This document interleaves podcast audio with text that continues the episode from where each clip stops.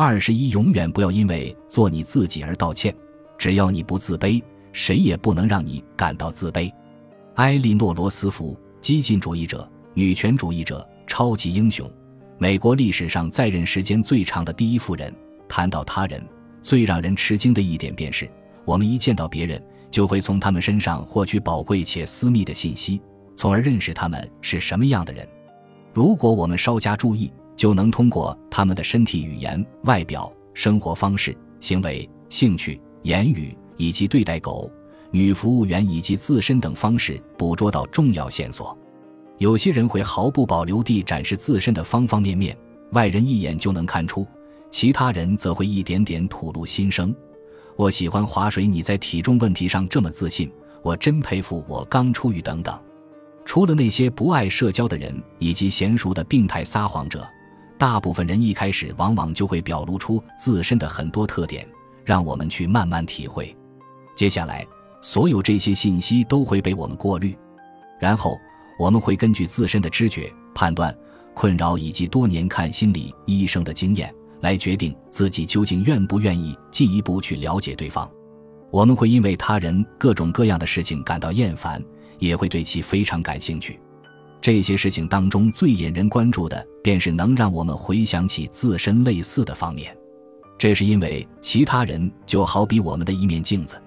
如果你觉得哪个人很烦，那么就是在往他们身上投射你对自己不满意的地方；如果你觉得他们很了不起，那么说明他们反映出一些你对自己满意的特点，即使这些特点在你身上还不明显。我知道这样说听起来太一般化。不过，请听我继续往下说。现实生活可以反映你所关注的事物以及你对它的诠释，这个道理适用于一切事物，包括你对自己生活圈子中的人的关注重点。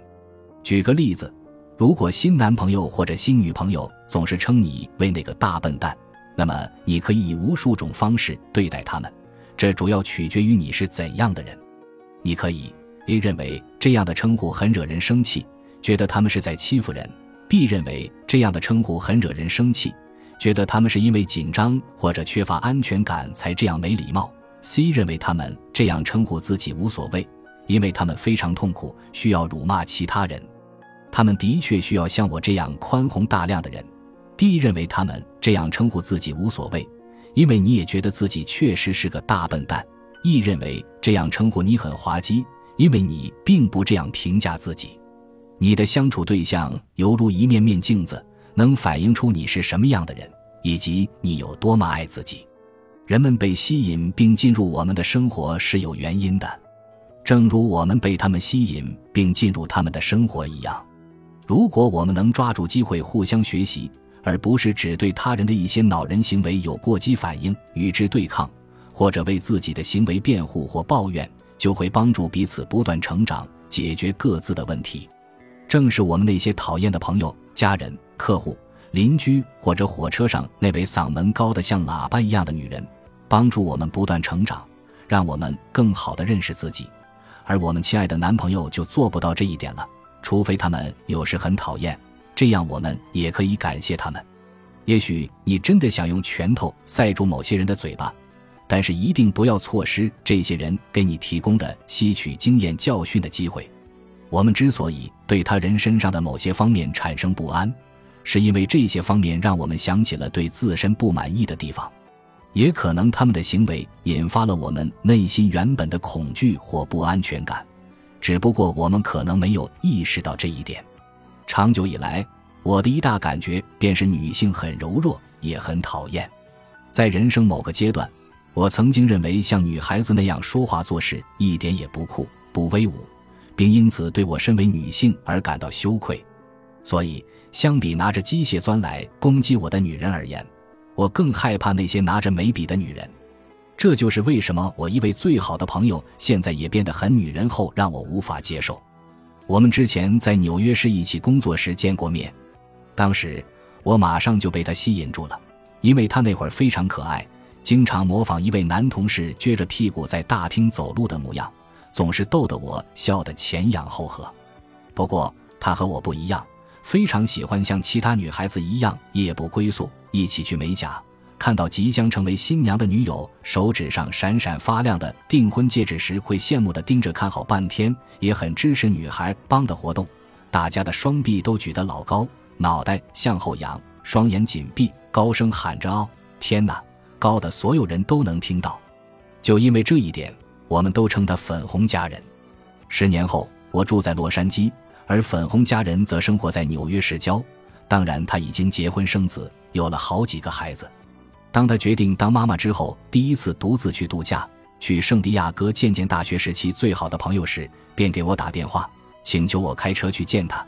我勉强同意了。我并不是头疼去那里得开两个小时车，而是因为粉红家人所谓的大学好朋友肯定比他还有女人味。虽然我从来没见过他，我已经想象到了姐妹聚会的全部场景。无非就是一起边看梅格瑞恩主演的电影边美甲，同时讨论我们现在变得有多胖。可是出于对粉红家人的喜爱，我还是去了。与此同时，在圣地亚哥，粉红家人大学时期的好朋友听说我这位纽约市死党要一路从洛杉矶开车去见他们时，并没有表现得很兴奋。他那双眼睛同样在琢磨我体内潜在的雌激素炸弹，所以。可以想象，当我们发现彼此都很男子气概时有多开心。然而，等我们发现聚会场所并不像之前所担心的那样女性化时，竟然彼此都大吃一惊。我们内心被忽视的女性化情绪终于安全外露了。就在那个周末，我们三人在一起咯咯笑个不停，还一同大喊：“哦，天哪！”声音高到所有人都能听到，直到最后，我们的嗓子都哑了。就算当时去美甲，我也不会感到惊讶。忘掉这些吧，因为我们当时喝酒喝得太醉了。我仍然算不上新娘婚前派对最热心的一员。我并不是说你应该有所觉悟，试着去喜欢让你闹心的事物。我的意思是，假如你很不喜欢某样东西，那是因为它在某种程度上与你有共鸣，对你来说很有意义。假如你发现对方让你很生气，同时，你自己也变得很八卦，爱挑刺、评头论足或者爱抱怨。那么，从长远来看，相比让生活更加愉快而言，敢于直面现状的意义更大，因为这样有助于你缓解情绪、不断成长，并摆脱受害者模式。它能迫使你接受自己的缺陷及你不引以为豪的那些方面。没有人愿意承认自己不诚实、自以为是、不可靠、缺乏道德、小气。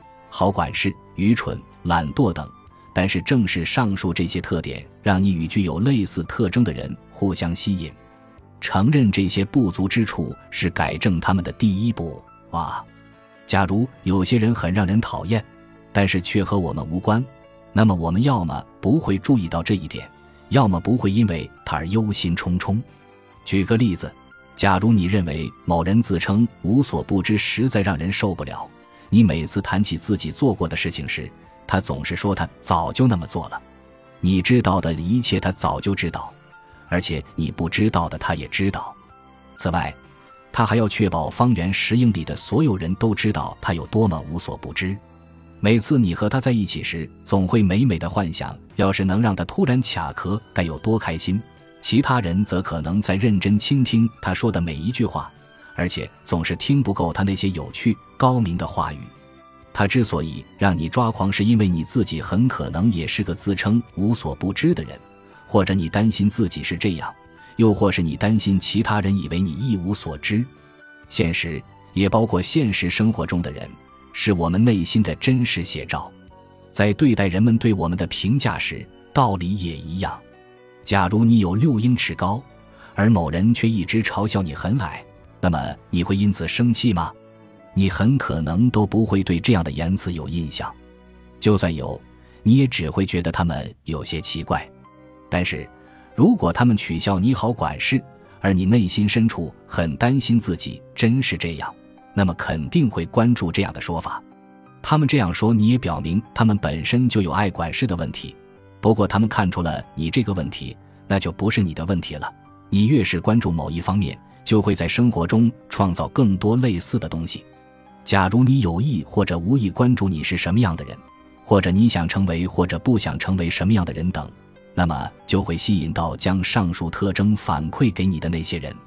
这就是为什么你在和卑鄙陷害他人的所谓朋友打交道时，就会陷入自我强加的圈套，不愿意伤害对方，要注意听有关他们良好品质的言辞，同时担心如果自己受不了他们那堆鬼话，就会出现最糟糕的情况。不管你和某人做了多久的朋友，也不管你觉得有多对不住他们，以及他们帮了你多少次，亦或是他们有多么滑稽、成功、性感、鼓舞人心、不顾一切、胆小，与你关系有多密切、多么才华横溢或者无助，你无法勇敢面对他们，与这些因素并没有关系。事实上，你需要调整对自身的局限认识。你是在借助他人的这些借口来避免应对自身问题。你应该维护自己。总而言之，这和他人无关，而是关于你相信自己值得被关爱，也值得被认清真实的面貌。每当我们为了拥护他人的不良行为而让自己失望时，往往是出于同样的念头：我们不愿意给其他人找更多的不自在，虽然他们让我们感到不自在。这在过去的利己主义人士看来，并不算太爷们儿，不是吗？我这里所说的给其他人找不自在，是指我们不愿意参与到他们的闹剧当中，也不会恶言以待。这并不是说我们要以牙还牙，并堕落到更低层次，而是指我们应该积极维护高我，不管对方会有如下哪种体验：失望、伤心、受到打搅、认为你疯了。你应该尊重自己，而不应该为了赢得他人的喜爱去迎合自己不确定的需求。做到这一点意义重大。因为如果你不顾任何代价去爱自己，坚持真理，那么所有人都会获益。你会吸引到与你真实身份相符的各种事物、人以及机遇，这比与一大群讨厌的能量吞噬者在一起要更有意思。你在拒绝参与其他人的生活之后，比如不愿意将他人撕成碎片，抱怨世界多么不公平等等，不但会提高频率，而且也给那些大惊小怪的人自我提升的机会。避免其继续表现低劣，永远都不要因为做你自己而道歉，因为这样会让他人失望。我们都认识不受任何人欺负的某些人，可以说从来都不受欺负。我们对待这类人时总是睁大眼睛，满怀敬畏，都没想过傻乎乎跟他们说些废话，也没想过设法让他们犯错。为什么呢？因为我们尊重他们，而且通常有点害怕他们，敬畏他们。那么我们为什么会尊重他们呢？因为他们很自重。那么，你怎样才能摆脱这些恶搞性质的预测与判断，然后毫无悔意的高姿态笑对世人呢？一承认自己的讨厌之处，开始关注其他人身上让你抓狂的那些方面，不要因此抱怨、议论或者提防，而是要将他们引以为戒。尤其是你发现自己真的非常生气时，实实在在去审视自己。看看你是不是也具备这样的品质，还是说你不愿意承认自己身上也带有这种品质的某些特征，或者它让你想起了你一直在刻意去压抑或者避免的什么事情，亦或是你一直积极从事的相反方面或受威胁的方面。不要被周围让你恼火的事情惹怒，而是要专心去研究它，并从中不断学习。二，质疑自己的讨厌之处。你一旦发现自己身上也有让你抓狂的其他人的某些缺点，就可以开始去改正了。首先问自己一些非常简单的问题，然后将你多年来背负的局限性虚假故事清除掉。举个例子，假如总是迟到的朋友又迟到了，让你很生气，这是因为你一直都死死抓着某些所谓的真理不放，认为人们应该守时。换个思考方式，问问自己。我在哪些方面总是行动太晚、考虑不周或者靠不住？也可以这么问：我在哪些方面太过死板或者控制欲望太强？等你想出上述问题的答案，再问自己：我怎样做才能消除这种困扰呢？就拿上述情况来说，假如你发现自己实际上做事非常死板，只不过不愿意承认，这一信息很宝贵，因为你现在认识到要想过得更开心。你需要放轻松，威尔玛，不要再固执地要求人们严格按照你做事的方式行事，尤其是你周围那些已经证实绝不会这么做的人。看看你出于习惯而不是必要的，在哪些方面要求过于苛刻。经常问自己：我能不计较这个吗？我们一旦意识到自己的行为，就可以进一步搞清楚自己为什么那么做，然后选择继续这么做或者改正，而不是盲目的养成习惯。我这样做有哪些收获？我们在前面第十七章中已经探讨过，人们不管做什么事都是为了得到什么，即使最后得到的只是消极的好处。拿上面的情况来举例，你做事刻板是能产生一些积极影响的，比如你总是能准时、按时完成任务等等。但是刻板也会给你带来一些消极影响，你会要求其他人按照你的方式做事，不管什么时候有人搞砸事情，这往往是因为你制定了硬性要求。你都认为自己是对的，你总是想控制他人等等。你一旦因为坚持这样的行为而受害于错误嘉奖，就能认清其真面目了。你会发现他总是不符合你的真我以及渴望成为的人，从而在其失灵时选择放手。我如果不这样做会有什么感受呢？改掉上述坏习惯的最好方式之一，便是自问：假如你不再这样做，会有什么感受？假如我不再要求所有人在任何情况下总是完全按照我说的去做，那么会有什么感受呢？思考这个问题，然后假设你不再有这样的要求，你的身体有何感觉呢？过去你头脑中塞满了各种讨厌的念头，总是计较周围那些考虑不周的小人物，埋怨他们不听从你的指挥。那么现在你会有其他什么想法呢？去感受一下，假如你不再这样想会怎样？深呼吸，设想并喜欢上一改这种做法的感觉，然后将其抛开。三，不要成为推动者。有时候情况比较模糊，你不知道该怎么做，但是确实想帮助他人。在这种时候，你应该搞清楚帮忙与使能之间的区别。当你伸出援助之手时，有没有感觉其他人在削弱你的力量，或者你在推动他们实现潜能？他们是心存感激，还是认为理所当然？他们在你的帮助下是积极向前发展，还是不断提出更多的帮助请求？就这最后一次，第十五次，关注并信任自己的感受。如果你真是在帮助他们，他们也能应付自如，那么就能提高所有人的频率，你也会感觉良好。如果你是在推动做事，就会感觉疲倦、沮丧，甚至会充满厌恶。